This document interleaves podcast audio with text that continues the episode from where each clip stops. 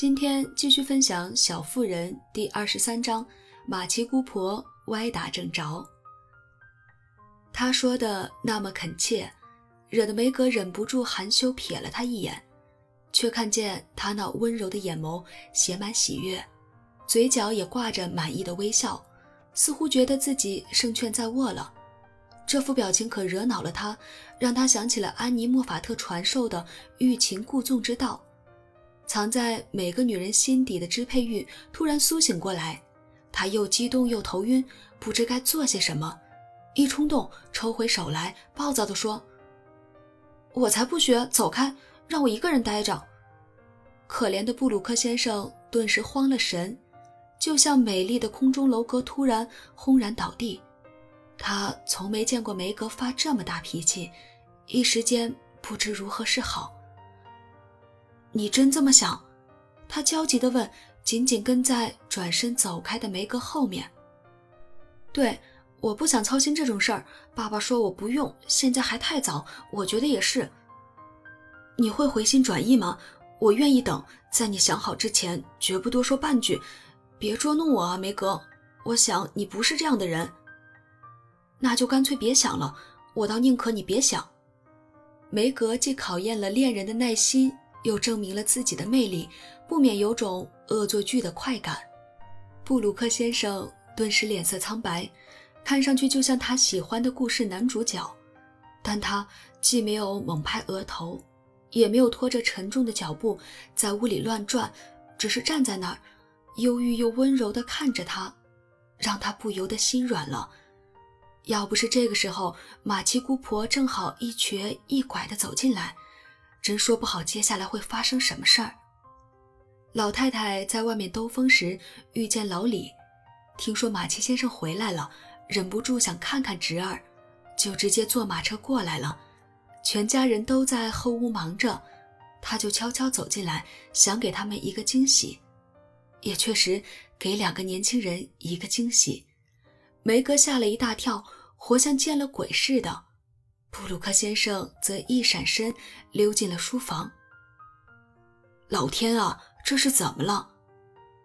老太太瞧见脸色苍白的年轻绅士，还有面红耳赤的年轻女士，便把拐棍往地上砰的一杵，大声问道：“他是爸爸的朋友，您真吓到我了。”梅格支支吾吾地说：“知道这回肯定要挨训了。”当然是喽。马奇姑婆反唇相讥，坐下来。但你爸爸的朋友说了什么，害得你的脸红得跟朵花似的？肯定有事儿，可别瞒着我。拐棍又是砰的一杵。我们，我们只是聊天。布鲁克先生来拿伞。梅格说：“真希望布鲁克先生和伞都离开了。”布鲁克。那个男孩的家庭教师。啊，我明白了，全明白了。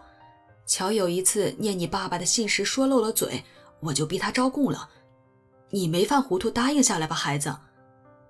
马奇姑婆一脸反感地嚷嚷起来：“嘘，他会听见的。我去喊妈妈过来吧。”梅格显得心烦意乱。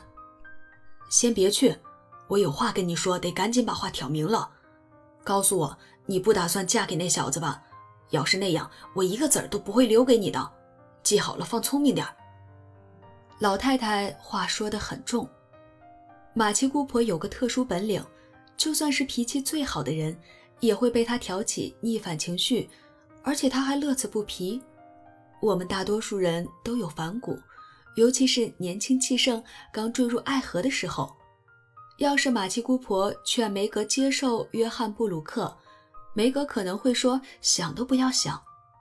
但马奇姑婆一上来就命令梅格不能喜欢布鲁克，结果梅格马上就下定决心，就是要喜欢他。他本来就对布鲁克有好感，再加上跟马奇姑婆赌气，便轻松做出了这个决定。情绪激动的梅格一反寻常，直接顶撞了姑婆。我想嫁给谁就嫁谁，马奇姑婆，您的钱想给谁就给谁。她坚定地点了点头。好大的口气！我是好心劝你，你就这个态度，丫头。等你住在茅草屋里追求爱情，最后才发现行不通，到时候就后悔莫及了。总比住在豪宅里的某些人好。梅格顶了回去。马奇姑婆不禁戴上眼镜，好好打量了梅格一番。他从没见过梅格这副模样，梅格自己都快认不出自己了，只觉得充满勇气、独立自主，很高兴能为约翰说句话，宣布自己有爱他的权利。马奇姑婆发现自己这个头没开好，就沉默片刻，决定重新来过，尽可能委婉地说：“好了，梅格。”亲爱的，懂事点，听话嘛。我只是好心，不希望你第一步就走错，把一辈子给毁了。你得嫁个好人家，才能帮到家里。嫁个有钱人是你的责任，你得牢牢记住才行。爸爸妈妈可不是这么想，他们喜欢约翰，虽然他没钱。亲爱的，你爸妈就是两个不懂人情世故的小屁孩儿，这样才好呢。梅格坚决地表示，马奇姑婆根本没听进去，继续苦口婆心地说：“那小子穷得叮当响，也没什么阔亲戚，对吧？”“对，但他有很多热心的朋友。朋友又不能当饭吃，不信你就试试看，看他们会变得多冷漠。他也没正经工作，对吧？”“现在没有，但劳伦斯先生会帮他的。”那也长不了。詹姆斯·劳伦斯是个怪老头，根本就靠不住。那就是说，你打算嫁给一个没钱没地位、连个正经工作都没有的穷小子，过得比现在还辛苦，也不打算听我一句劝，嫁个比他好得多的人，过得舒舒服服。梅格，我还以为你有点脑子呢。哪怕我等上半辈子，也不会找到比他好的人了。约翰心地善良，头脑聪明，才华横溢，愿意吃苦，肯定能成功的。他那么精力充沛，又那么勇敢，大家都喜欢他，尊重他。我没有钱，年纪又小，又冒傻气，他还喜欢我，我真骄傲。梅格说的情真意切，显得比以往任何时候都美。他知道你亲戚有钱，孩子，我猜他就是为了这个才喜欢你的。马奇姑婆，您怎么能这么说呢？约翰才没有那么卑鄙。要是您再这么说下去，我可要听不下去了。梅格愤愤不平地大喊，他对其他话都左耳进右耳出，只听见了老太太那武断的推测：“我的约翰不会为钱结婚，我也是。我们愿意努力奋斗，也愿意耐心等待。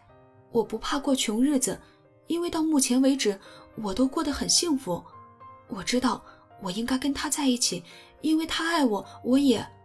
梅格说到这里戛然而止，突然记起自己还没打定主意，而且刚叫他的约翰走开，说不定他会听见自己这番前后矛盾的表白。